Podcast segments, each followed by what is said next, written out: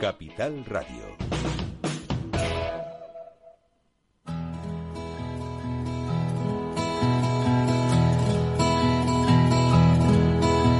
Comienza la caja de Pandora.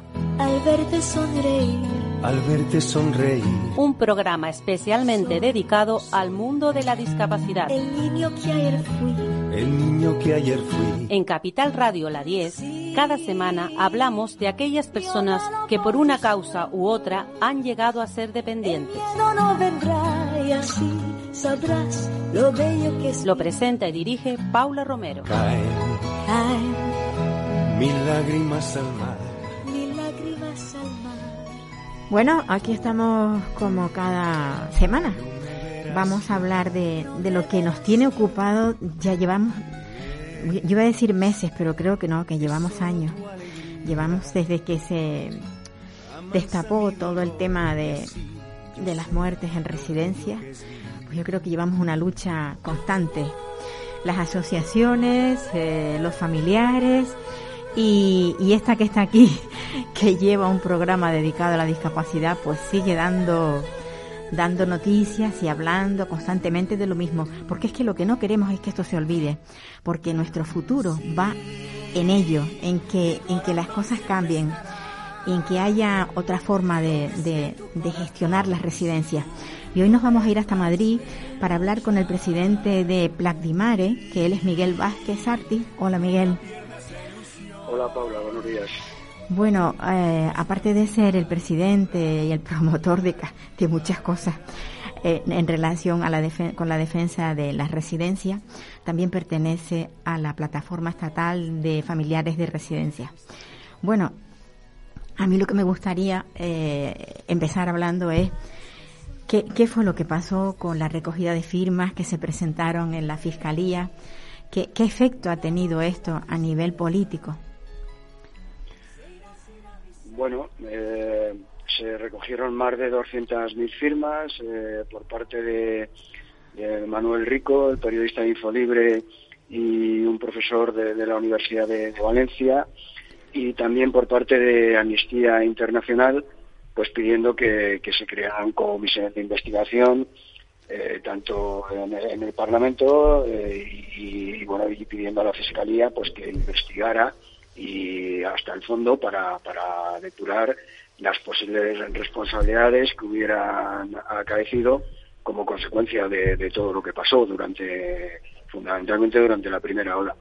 Eh, bueno, mm, repercusiones ha tenido eh, el fiscal general del Estado eh, sacó una circular recientemente en el mes de octubre del año 2022 recordando a todos los fiscales que no se podían archivar procedimientos sin antes escuchar a las víctimas del delito y los familiares, eh, en este caso son víctimas del delito, según lo, establecido en el Estatuto de las Víctimas del Delito. Y, eh, bueno, y lo que nos hemos encontrado es que eh, se habían archivado ya muchos procedimientos sin escuchar a los familiares. Hemos ido a pedir aclaraciones para ver si esos procedimientos se iban a abrir y la respuesta ha sido que si no había pruebas por parte de los familiares nuevas, pues que no se abrirían. Eh, entonces, bueno, pues eh, eh, esa, esa es un- una excepción grande, aunque es cierto que ahora se está empezando a llamar a los familiares a, a declarar, pero pero ha habido muchos archivos de procedimientos sin escuchar. Ujú. Corremos el riesgo de que con el tiempo, cuando se pasa el tiempo, esto prescriba y al final no lleguemos a tener soluciones a, esta gran catástrofe que, ocurrió. Bueno, prescribir desde el punto de vista judicial es difícil porque eh, al tratarse de, de, eh, posiblemente homicidios imprudentes, sobre todo en aquellas comunidades autónomas donde ha habido órdenes o incluso escritos, eh, protocolos escritos de no derivación a hospitales, pues es difícil que, prescriba.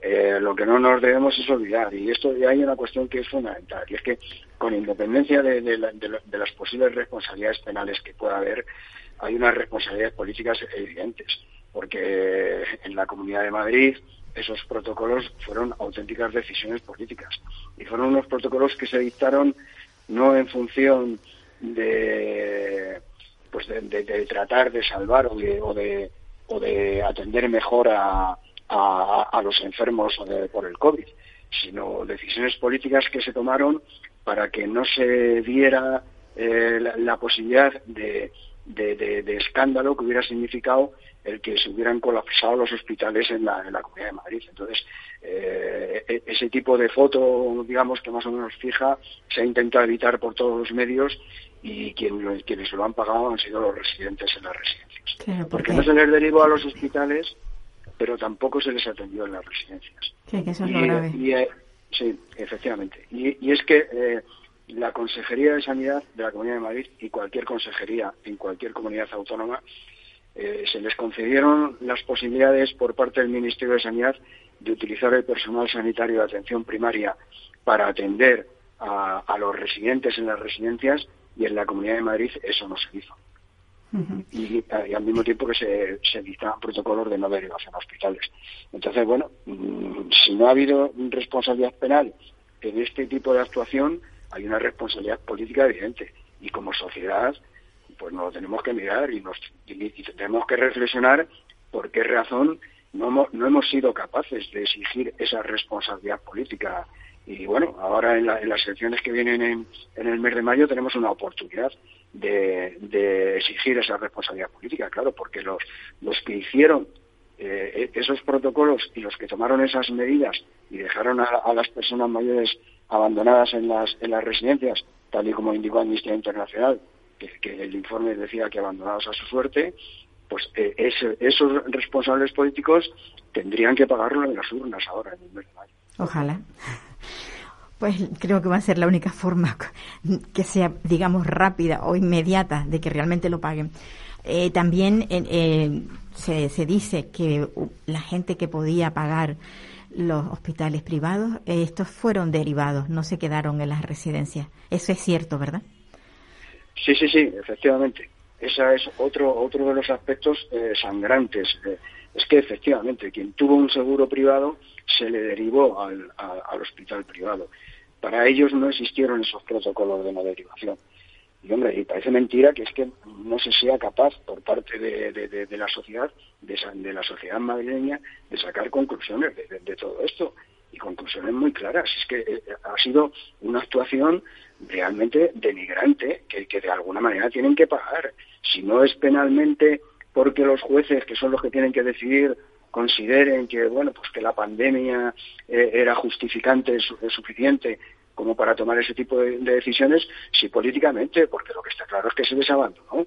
Y se abandonó a un sector muy determinado porque eran mayores y porque vivían en una residencia y no tenían seguro privado. Exacto. Bueno, eh, ahora próximamente, el 25 de marzo, va a haber una concentración. A ver, Pladimar, junto con, la plataforma, eh, llevan una actividad muy grande, eh, reivindicando los derechos de, bueno, la dignidad, sobre todo, el trato digno de personas en residencia. ¿Qué, qué, se, qué se puede hacer, aparte de, manifestarse? lo digo para quienes nos están escuchando, que a lo mejor tengan un, familiar en la residencia y saben que realmente están siendo desatendidos. ¿Qué, qué pueden hacer el ciudadano de a pie? Pues lo primero es organizarse y poner en común esas experiencias con, los, eh, compañeros, las familias que, tienen a, familiares en, la residencia en, cuestión. Eh, segundo, pues si hay asociaciones ya establecidas, pues asociarse, tomar contacto con, con, esas asociaciones y, exigir pues eh, las alternativas que tanto a través de Pladimare como de la plataforma estatal estamos poniendo encima de la mesa. O sea, nosotros hemos detectado que, que, esto se ha convertido en un negocio en el que lo que menos eh, importa es la atención a los mayores y lo que más importa es el negocio y el negocio se basa en tres eh, ejes fundamentales, que son la falta de personal, la falta de control, la inexistencia de órganos de representación y participación donde puedan estar tanto residentes como familiares y, la existencia de una oferta inferior a la demanda y, una oferta de plazas públicas muy inferior a las necesidades que, que, que, deberían cubrirse por parte de las comunidades autónomas.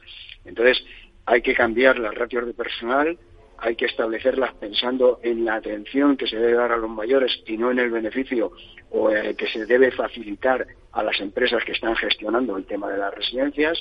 Hay que establecer órganos de control y representación en el que estén los familiares, precisamente para controlar que los cuidados se prestan como se deben prestar y que no prima el negocio sobre el interés de los residentes y en las comunidades autónomas, en todas las comunidades autónomas, se, se deberían elaborar planes de creación de residencias públicas para reequilibrar el desequilibrio existente en estos momentos, porque más del 89% de las residencias o son de propiedad privada o si son de, de, titularidad pública están gestionadas privadamente.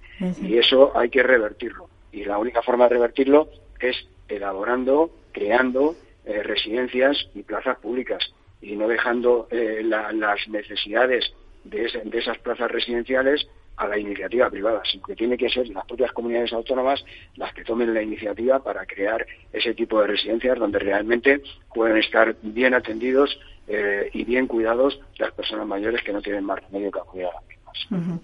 Bueno, ahora, bueno, en cuanto, en cuanto termine contigo voy a hacer la entrevista a esta señora, a María, que la han echado de la residencia por ser una persona, bueno, crítica con lo que ve. A mí eso me, cuando hablé con ella me produjo mucho dolor porque me contaba cosas muy tremendas. ¿Esta residencia donde está ella es privada o es pública? Es privada. Es, privada. Sí, 100%, 100 privada. Sí, es una, es una residencia que efectivamente ahí están pasando con María, están pasando cosas eh, sangrantes y que son demostrativas de que cuando entras en una residencia tienes menos derechos que cualquier otro ciudadano. O sea, a nadie le pueden echar de un piso en alquiler si no es mediante una resolución judicial, pues bueno, pues en la Comunidad de Madrid a cualquier residente en una residencia privada les pueden echar, aunque sea sin resolución judicial. Y a ella, mm, al final, que ha resistido y, que ha eh, tratado de ejercer sus derechos, se tiene que ir no porque ella quiera irse, sino porque la están intimidando de tal manera que al final no tiene más remedio que, marcharse de esa residencia y seguir a, a, una, a una plaza pública en, otra residencia que, que le han ofertado, pero mm, coaccionada, violentada, intimidada eh, por, por, los, por los gestores de la, de la residencia actual. Eh, bueno, me imagino que te comentará muchas cosas. Sí, espero. Incluso, eh, pero es que incluso mm, es que hay un dato que realmente resulta espeluznante, eh, que claro que está por, por confirmar, o sea, pero si se confirma, eh, pues es que es, es como de película de película de terror. Me imagino que te lo contará ella, pero bueno, eh, tiene tiene aunque no te cuente esto porque mm, estarán digamos que investigándolo, pero pero tiene muchas más cosas que contar que, que, son pues esos sangrantes de cómo a, las personas mayores se mira para otro lado cuando hay problemas y, se les cercena derechos en cuanto en cuanto que puede. Pues sí. Yo lo que pienso es que si esto eh, estuviera controlado, si, hubiera, si hubieran más inspectores, no llegaríamos a estos extremos. Eso está claro. Pues eh, sí, eh, los inspectores son muy importantes, pero es que, el que haya órganos de representación y participación, como consejos de usuarios o residentes en las residencias, es que eso significa el, mayor control que pueda haber porque es un control diario. El inspector puede acudir pues una vez al mes o una vez cada tres meses, pero es que el Consejo de Usuarios o de Residentes, que si que pudiera existir en la residencia, es ejercer un control diario de, todo lo que está pasando allí. Entonces, claro, de, esas cosas pues eh, no les gustan, no les gustan, eh, donde existen hacen todo lo posible por no constituirlo porque no quieren control. Claro, es que el negocio se basa en la falta de personal, en la falta de control y, en una oferta inferior a la demanda. Entonces, claro, es, un negocio redondo. Bueno, pues seguiremos luchando porque al final nosotros terminaremos en residencia, que yo siempre digo lo mismo, vamos a ver, ¿por qué no pensamos con la cabeza un poquito? Si al final, cuando lleguemos a determinada edad, salvo que seamos muy ricos, que podamos tener en nuestra casa todo el servicio, es que va a ser completamente imposible. Entonces todo caeremos en una residencia. Si la residencia funciona bien, pues también nos beneficiaremos nosotros, lógicamente. Claro, eh, evidentemente. Bueno, se están dando pasos para, para cambiar un poco el, el, modelo de, cuidados de larga duración. eh, también en las residencias, con unidades de convivencia más tipo hogar de 15 personas, con la mm, edificación de residencias que no tengan más de 120 plazas, eh, con la eliminación de las sujeciones, con planes personalizados de apoyos, eh, con eh, establecimiento de protocolos de maltratos. Eso es lo que se ha acordado en el Consejo Territorial de la Dependencia. Pero hay muchas comunidades autónomas que se oponen a ello porque quieren seguir con el mismo modelo. Claro. Eh, entonces, bueno, pues sí, ahí tenemos un campo de, lucha que tendremos que, abordar y, además ya. Miguel, muchísimas gracias por estar ahí, por tanto trabajo y sobre todo pues, por defender a ese grupo de, la población que necesita ser defendido, los más vulnerables como son las personas dependientes, tanto mayores como personas con discapacidad que están en residencia, evidentemente. Pues muchísimas gracias a ti porque sé que tú también estás implicada y estás luchando bien a fondo. Por, por donde puedo, por donde puedo, Miguel. Pues nada, un abrazo. Igualmente. Hasta luego. Un abrazo. Bueno, pues a ver, yo creo que ahora no nos vamos a ir desde, desde Madrid, o sea, nos quedaremos en Madrid, porque tenemos aquí a, María, María eh, que comentaba yo ahora con Miguel, una, una señora que, que, bueno, que por ser por ser eh, crítica eh, ha tenido muchos problemas y lo sigue teniendo. Hola María. Hola, buenas tardes. Gracias por vuestra invitación. María, acabo de terminar de hablar con Miguel Vázquez. Sí, que ya le conoces, ¿sabes? Que sí, sí. Incluso comentábamos los de tu residencia, pero bueno, quiero que tú en primera persona nos cuentes, porque llevas muchos, mucho tiempo con una lucha y además en solitario, ¿no? Sí, bueno, en solitario, la verdad es que hablando de Miguel Vázquez, él ha sido el que desde un principio, gracias a una amiga que me mandó eh, pues la plataforma, toda la, enseguida me puse en contacto con ellos y enseguida respondieron y me estuvieron informando y me estuvieron eh, acompañando en todo momento.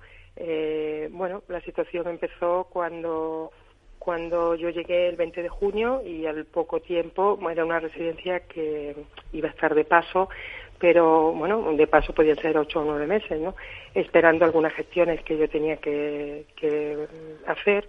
Y bueno, el tema es que empecé a ver pues malos tratos, pero malos tratos que, que fuertes, ¿no? Y pues yo en poco, en dos días vi dos malos tratos muy fuertes, que no es una mala palabra, una, sino de, de hacer daño, y entonces eh, pues lo dije donde creía que lo tenía que decir porque creía que estaba en una residencia donde las cosas se encauzan y donde las cosas quieren mejorar y donde hay intención de que las cosas funcionen bien.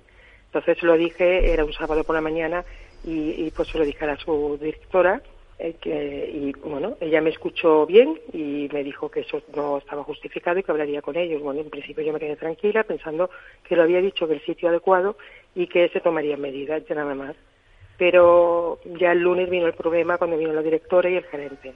Ya mm, su actitud ya era, mm, ya empezaron las hostilidades, empezaron las acusaciones, empezaron eh, una persecución, un bullying. Entonces yo mm, ya me di cuenta que no había ninguna intención.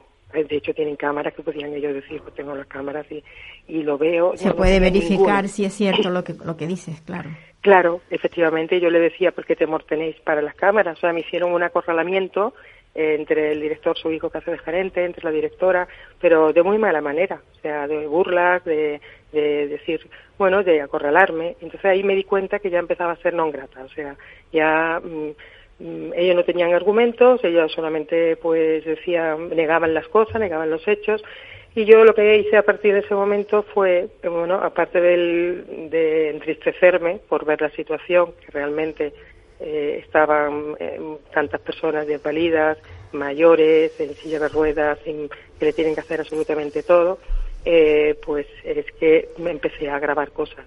Empecé a grabar, empecé a ver, mm, a tomar medidas en la medida de lo posible de mi vida diaria sin grandes eh, gestos que pudieran verme mm, que yo estaba allí, pero sí ya, mm, claro, yo algunas veces pues eh, cosas que han salido, cosas que eh, ellos me han visto como yo he podido argumentar y como y ellos es que mm, su forma de, de actuar no es argumentar. La forma de actuar en esta residencia, que lleva muchos años y que la llevaba el padre y que ahora delegado en, en el hijo en que sea el gerente, es el, la amenaza es el acorralamiento, es la presión, es, y entonces mm, así lo hacen con todo el mundo, lo hacen incluso con las trabajadoras, con los auxiliares, y, pero, pero someten así a todo el mundo. Luego, pues la mayoría de las, de las profesionales que están aquí no están preparadas, no están cualificadas.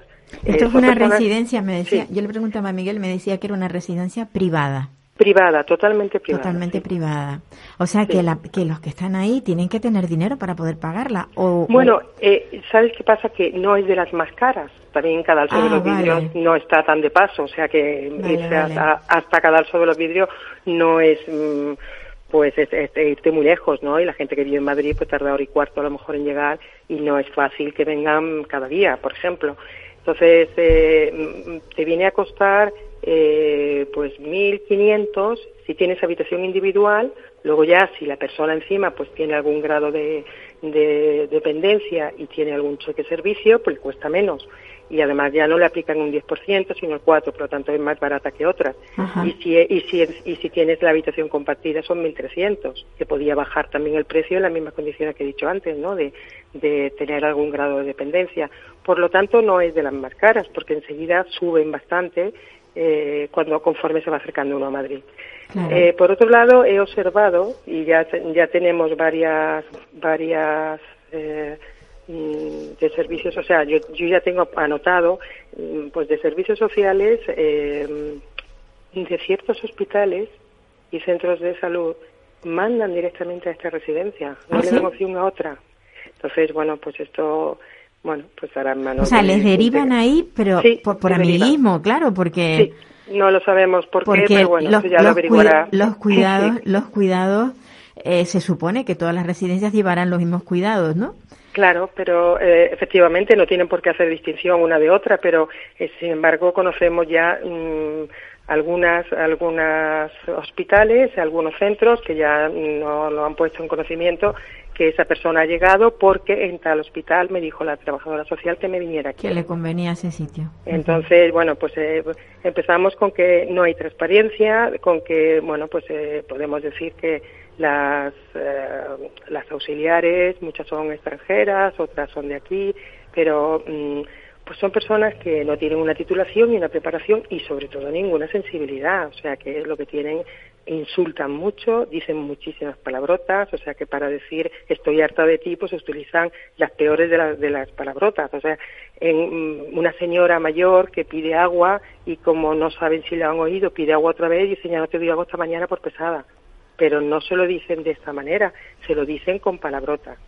O eh, entonces cosas de esta manera o decir, bueno, llévame al baño, por favor, y decirle de muy mala manera y muy ordinariamente, eh, pues, eh, en los pañales. Entonces, porque pues porque me da la gana, ¿no? No te pienso llevar. sin tener en cuenta eh, eh, la dignidad de esa persona, porque no, si, es una, si es una persona que no que que a nivel cognitivo está bien, y no quieren mancharse encima, no lo Efectivamente, y además es que lo dicen, es que esto no me ha pasado nunca, y, decir, y bueno, pues decírselo de tan mala manera y tan, y tan maleducadamente, y se quedan en las pobres horrorizadas, algunas se ponen a llorar, por favor llévame, empiezan a llamarla remilgosa, o vamos, eh, empiezan a llamarla de todo. Entonces, Mm, eh, o sea, darle un vaso de agua por la mañana, a media mañana y un vaso de agua por la media tarde, por ejemplo, que pasan el carrito con vasos de agua, y si alguien tiene más sepo, que se aguante. O sea, ah. yo, yo, por ejemplo, he comprado vasos el verano, este verano que me cogió eh, aquí, pues compré vasos eh, y les puse el nombre con rotulador eh, que no se va, el, rotulador eh, permanente, y entonces y le puse el nombre y lo tenían en una bolsa. Entonces, con, algunos que van con andador o que pueden tal, pues mm, se lo llenaban con agua fría del grifo porque ya no hay más agua y no pidas agua porque no, porque es que eso no toca, no toca ya. Eso es terrorismo, eso es terrorismo.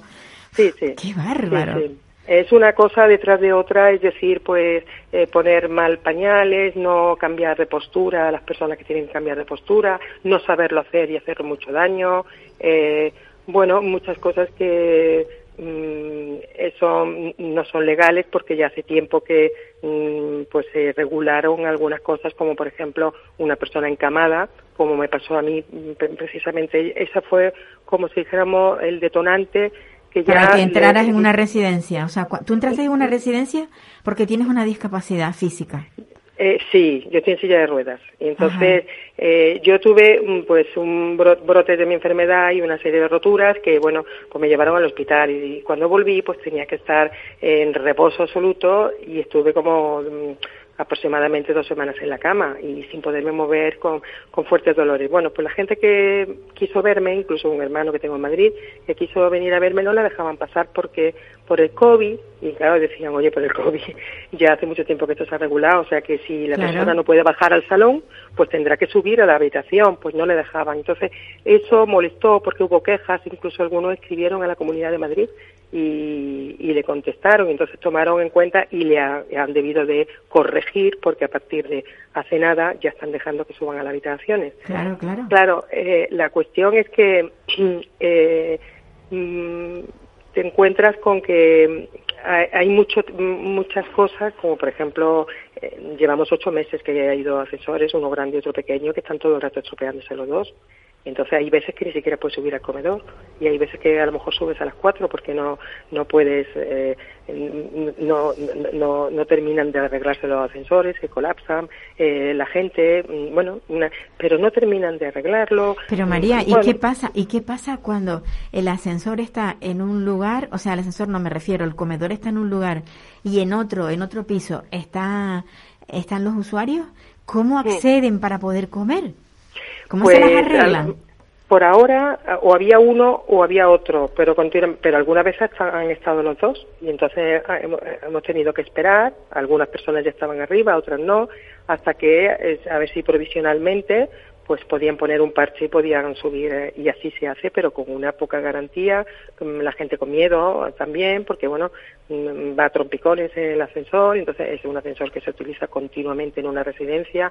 Si por ejemplo el ascensor grande, es pequeño, que cabe solamente una silla de ruedas, no funciona, los de la tercera planta no pueden salir los que, se- que estén en silla de ruedas. Ahí se quedan y ahí le llevan la comida. Eh, y eso puede pasar un día entero, a lo mejor, ¿no? Al día siguiente pueden bajar. Bueno, pues esas personas que a lo mejor tenían que, bueno, pues querían salir o que le diera el sol o que, ah, bueno, que no tenían libertad ninguna para hacer nada, pero por culpa de la negligencia a la hora de arreglar y a la hora de, de hacer la comida, pues pésima, todo el mundo come igual y siempre fritos. Entonces tú dices, bueno, a ver, una persona que tiene hipertensión y tiene 92 años, ¿cómo le vas a dar de comer igual que a una persona que tiene diabetes y, y- y- y muy alta o que, tiene- o que es normal, que no tiene nada, o que tiene muchísimo colesterol, o que tiene... No, todo el mundo come O igual. sea, no hay, de- no hay dietas especiales.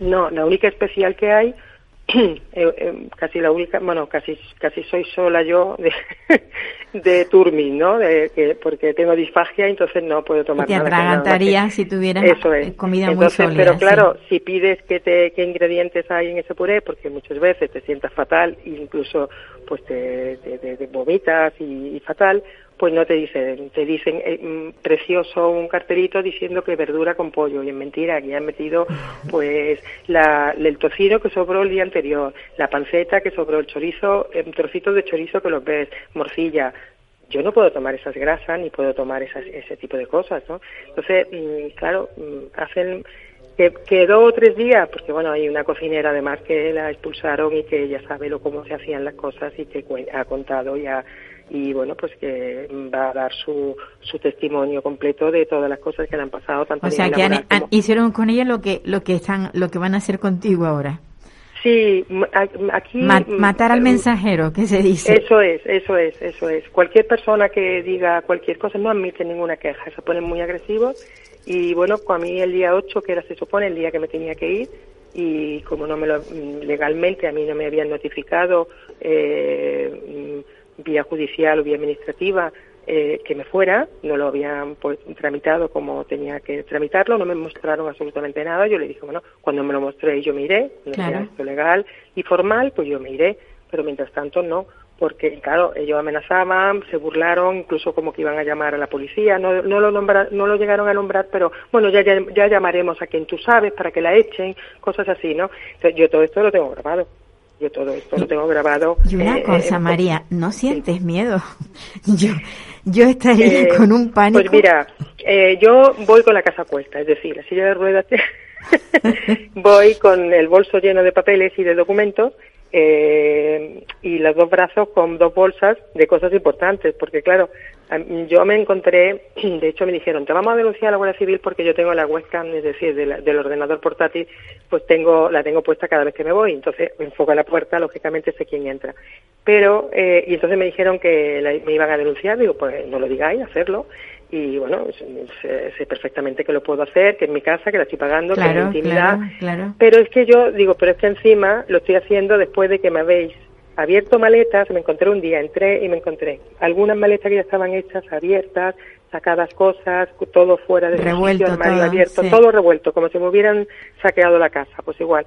Y entonces eh, yo se lo dije a ellos, digo, mira, no sé si me habéis quitado algo, eh, está claro que esto está programado, que no ha sido ningún residente, que siempre le echáis la culpa al residente, no te dan la llave eh, y lo primero que firmas en el contrato es que si te roban algo no se hacen responsables.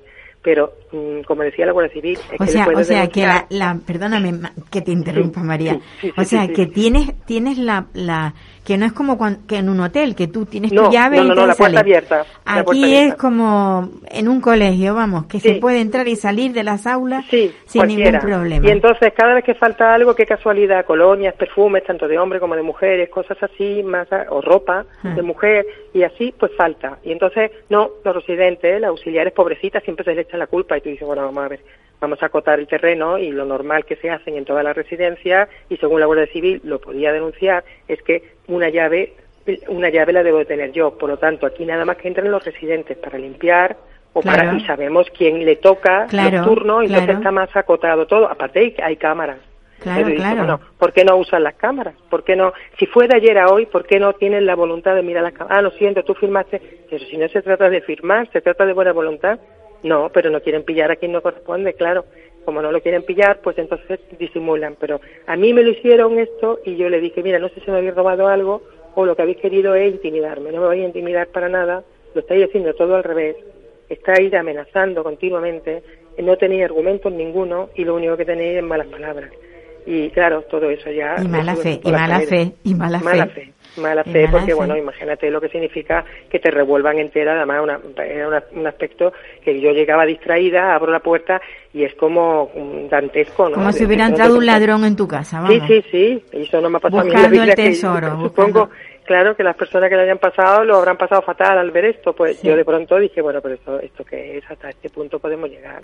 Y luego la orden de que no me saluden, de que no me digan nada, las auxiliares, bueno, pues eh, yo lo llevo bien. Yo es como que estoy, estoy segura de lo que estoy haciendo, es un reto mm, que, bueno, se ha dado la oportunidad, podía haber dado la oportunidad antes, o, o- pero, mm, eh, y, y lo único que estoy diciéndole es hacer las cosas bien en vez de amenazar y yo me voy.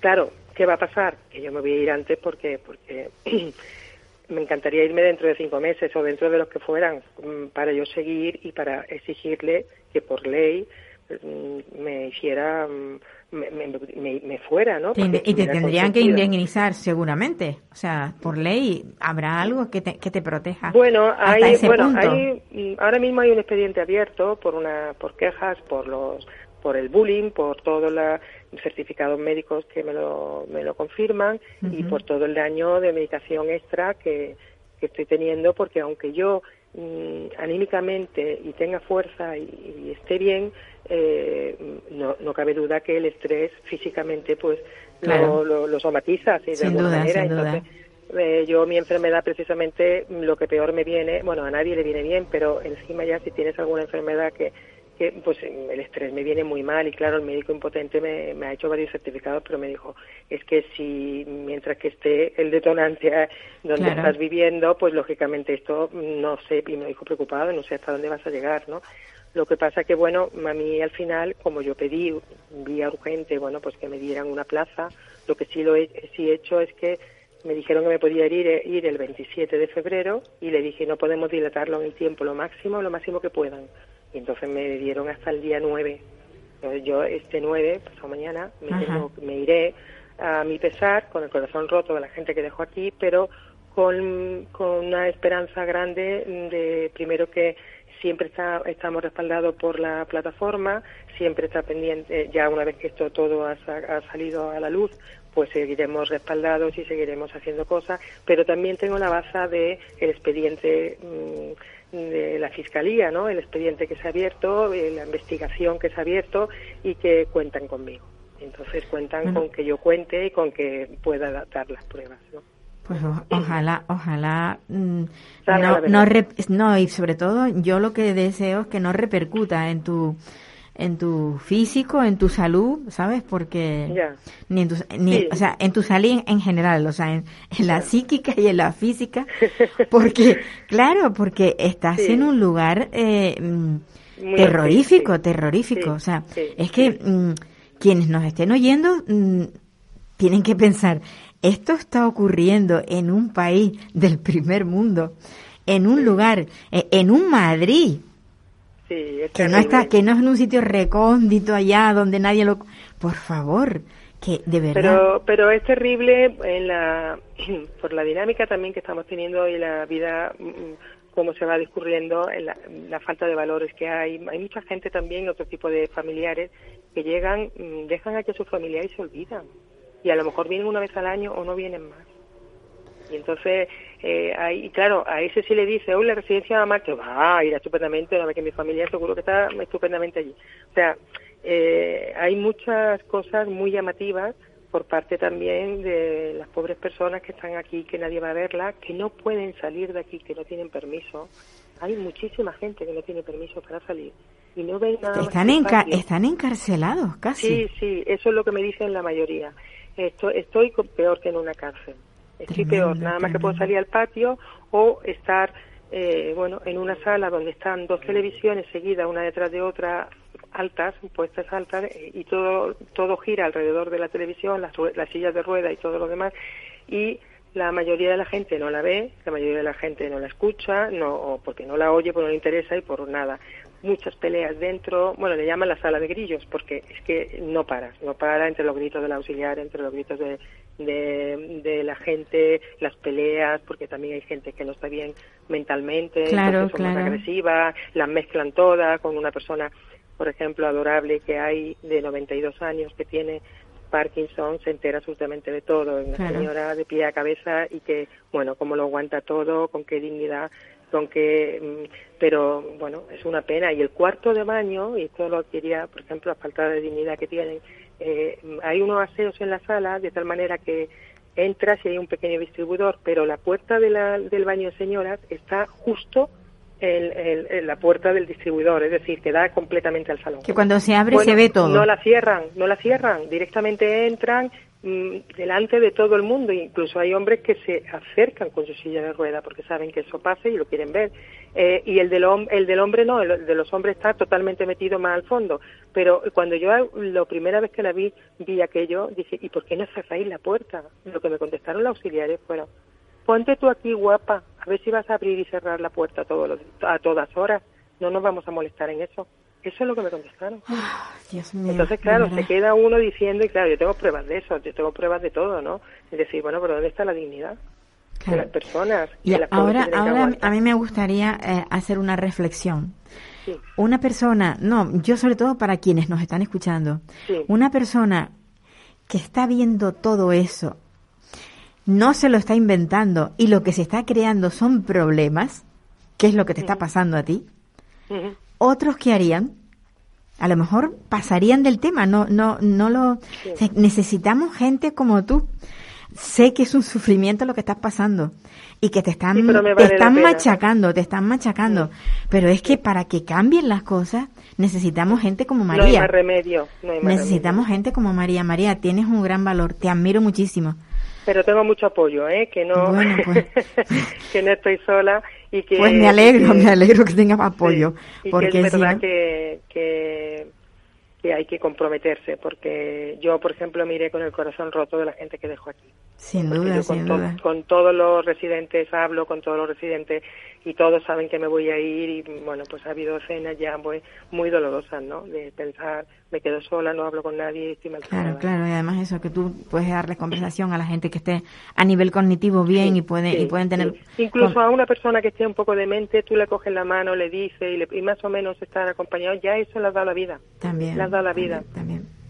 Has dado la vida, pero Qué están como tristeza, muebles, como qué si fueran muebles. Qué tristeza más Pobre. grande. María. Sí, mucho.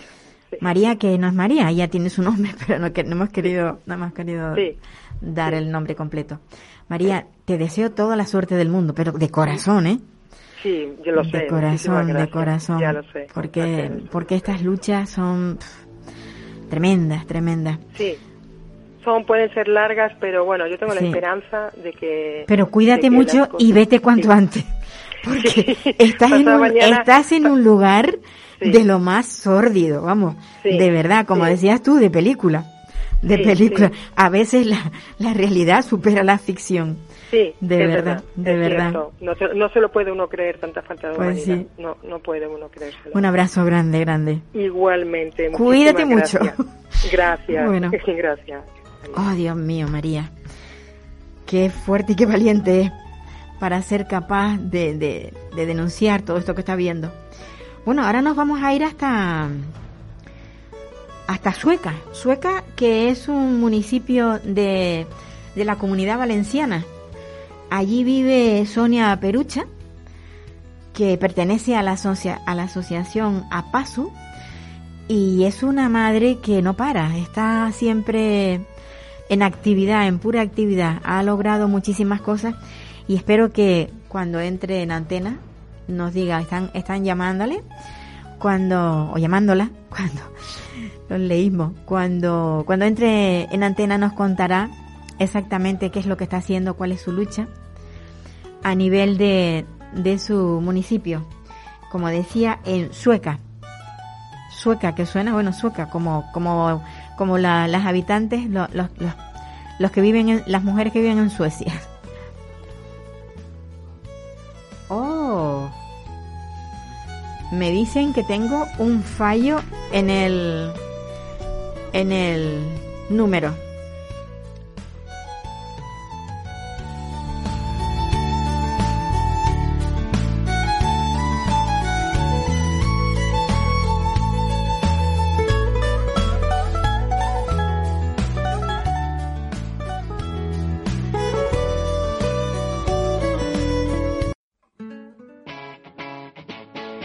Capital Radio.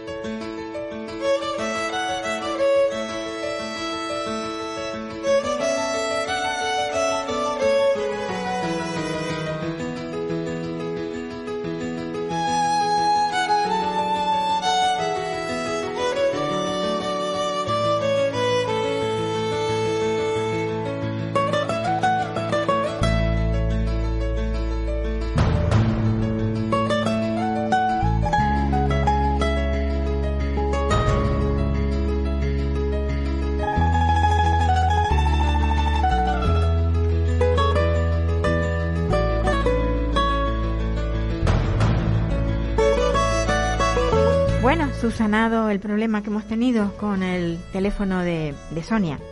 Sonia, como ya decía yo, mm, es una madre muy luchadora, pero quiero que ella nos lo cuente. Hola, Sonia. Hola. Bueno, dinos porque no paras. Yo no sé cuánto tiempo llevas tú eh, en la lucha porque, bueno, porque se entienda lo que es el autismo. Pues sí, la lucha que llevamos es sobre concienciar y que toda la sociedad entienda lo que es el TEA y eh, entonces pues hacemos que sea más inclusivo tanto la zona peatonal que tenga su paramira coche parado y cruza que este año lo hemos renovado más ahora hay más sitios y bueno en todo lo que son bares públicos y privados y ahora pues en tema de fallas Ujú. Tu hijo tiene autismo. ¿Qué edad tiene, qué edad tiene tu niño? Eh, mi hijo tiene nueve años y está diagnosticado desde los dos. Tú sabes que eres una de las madres que más has conseguido en, en menos tiempo, porque generalmente cuando ya los niños son un poquito mayores, eh, se ve, se puede sumar todo lo que, los pasos que se han ido dando, pero con la edad que tiene tu niño, has conseguido que, que en, en Sueca todos entiendan eh, que necesitan, pues eso, eh, los pictogramas eh, para poder trabajar con ellos. No hay hoy por hoy en Sueca ningún restaurante que no tenga la carta preparada para que puedan elegir eh, comida los, los niños con TEA. ¿Cierto? Realmente no es el menú, simplemente es el pictograma antes de entrar. Ay. O sea, tener la anticipación para entrar. Vale. Y a la hora de entrar, luego ya la, el- la, la petición, el, el- el pedir, el, la carta, eh, ¿cómo, cómo De, mom- de momento eso no lo tenemos, pero a lo mejor lo próximo será eso, ahora que lo has dicho. Ya, por, claro, porque yo, es que yo pensaba, fíjate, eh, yo creía, digo, se ha conseguido tanto que igual hasta tenemos ya eso. Ojalá, ojalá, todavía no hemos llegado a ese punto, pero llegará, si todo bien. Ya. Todo esto lo has conseguido a través del ayuntamiento, de tu ayuntamiento. Sí, a través nosotros como asociación y la petición es al ayuntamiento. Siempre pues haciendo las peticiones correctas y solicitudes y saber encaminar, hablar con, con el político o regidor correspondiente. Ujú. A PASU, ¿cuántos años lleva funcionando la asociación vuestra? Pues cinco años. O sea, hace cinco años. ¿Y tú eres una de las creadoras de la asociación? Sí, soy la creadora, soy una de las fundadoras y sigo siendo la, la presidenta porque este año era las elecciones en, en la asociación, como, Sí. como todas las elecciones. Y no, nada, todos los socios han decidido que sigamos con los mismos cargos, los mismos que estamos. Claro, te habrán dicho, mira, funciona bien, que siga, que siga Sonia, que, que lo hace de maravilla y, Sí. y esto va funcionando, ¿no? Exactamente. ¿Qué, qué proyectos tiene, tiene APASU?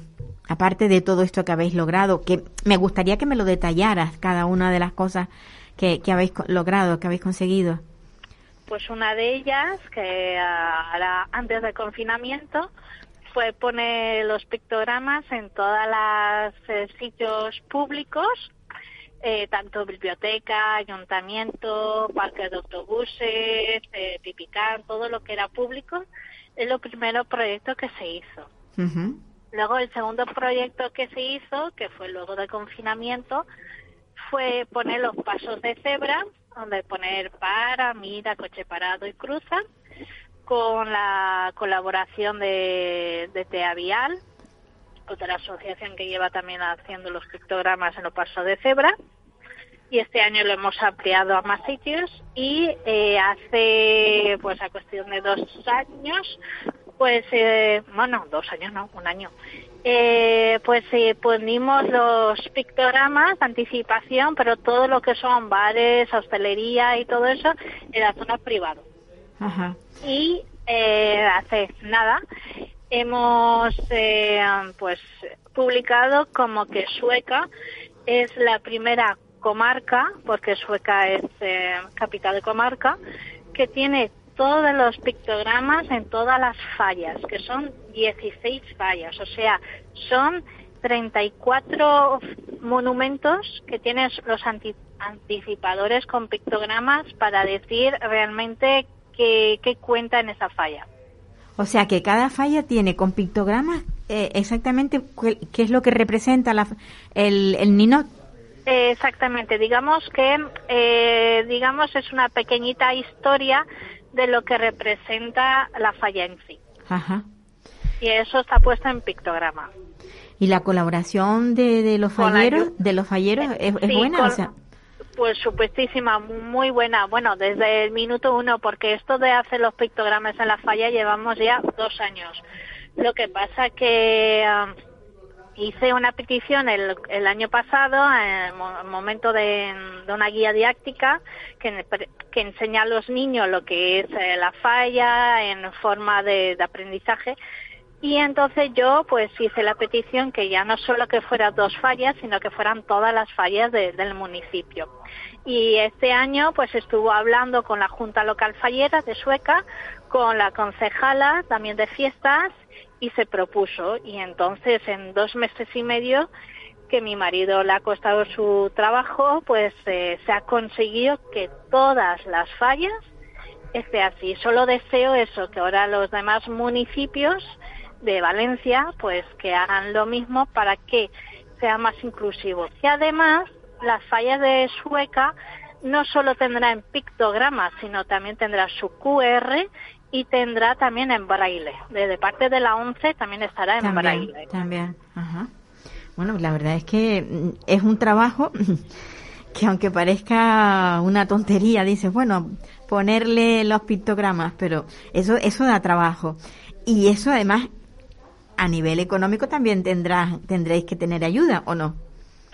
Sí, tenemos ayuda. El ayuntamiento nos da una, una subvención eh, y, y, así es como también, pero más que nada, más que dinero económico, más que nada es el... Um, el trabajo, ¿no? El trabajo en sí, sí, porque claro, mi marido se ha quitado pues fines de semana a costa con, con nosotros, con mi hijo y conmigo, eh, pues eh, ir a entrar dentro de las terapias para dedicar ese tiempo en hacer. Pero bueno, luego ves la satisfacción y te orgullece el trabajo que, se, que has conseguido. Sin lugar a dudas, claro, claro que sí. Que si el trabajo está ahí y, se materializa y se ve y, se, y además se agradece, eh, pues nada, yo creo que es un es una, un aliciente, ¿no? Aunque no sea dinero, como decías tú, pero bueno, sí, sí ese, ese, ese premio de lo, ese refuerzo positivo que se dice en psicología. Tu hijo ahora está estudiando, o sea, ¿qué, qué nivel tiene? Eh, ¿Cómo se llamaba tu hijo? Porque me lo dijiste, pero me olvidé de, de su nombre. Aarón. Aarón, ¿qué, qué, ¿qué nivel tiene? Aarón ahora mismo está cursando cuarto de primaria y tiene un TEA grado 2. Ajá. Era no verbal y ahora es, digamos, un verbal básico. No hace oraciones, pero se hace entender perfectamente. Y utiliza un comunicador también para lo para que sea más factible su, su comunicación. Su comunicación. Y los pictogramas, evidentemente, él los maneja con una soltura que, que habría que verlo, ¿no? Tiene, tiene, o sea, porque claro, en, mucho, en muchos casos lo que sea, a lo que hemos llegado, hemos, hemos partido, yo lo recuerdo con mi hija, que era una agenda donde estaban los pictogramas y se iban colocando, se iba haciendo el día, ¿no? Ahora con, con las tablets, supongo que eso ha mejorado muchísimo y el, el avance es mucho mayor, ¿no? Efectivamente, y además eh, el comunicador ya no sirve para comunicar, sino, sino para anticipar y hacer actividades, porque yo, por ejemplo, a través de la tablet están las emociones y le estoy aprendiendo a través de, de unas actividades que me diga qué tipo de emoción tiene ese señor o esa señora y entonces a través de ahí también, aparte de, de, comunicador, también puede ser para rutinas, para anticipaciones y para hacer actividades. Total, que él ha venido a, facilitarnos la vida, eh, todo lo, toda la, la, nueva tecnología, sobre todo eso para las personas con autismo que no tienen, que no tienen el, pues eso, la, el, poder hablar, eh, el poder comunicarse verbalmente, pero sí, el, el hecho de tener esto, estas herramientas, ¿no? Que se les llama para poder seguir adelante. ¿Tu hijo pasó por atención temprana? ¿Tuvo atención temprana? Sí, pasó atención temprana y no lo que se conoce ahora. Eh, él pasó por atención temprana que tenía dos sesiones semanales de media hora. Que ahora es penoso la atención temprana que, que pues está apareciendo, que es una vez a la semana y 45 minutos. Sonia, gracias por estar ahí, por luchar y, y bueno, y, y por participar en nuestro programa. De nada. Un abrazo, a Sonia. Hasta, nada, a ti. hasta otro momento. Venga, adiós. Adiós. Amigos, se nos acabó el tiempo y ya pues nos vamos para casa. La semana próxima estaremos aquí.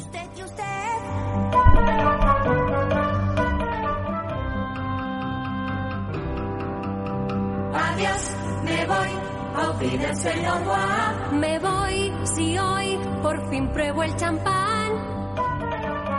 ¿Puedo? No, Me voy, goodbye, olvídense en adiós. me voy con un suspiro y un adiós. Adiós.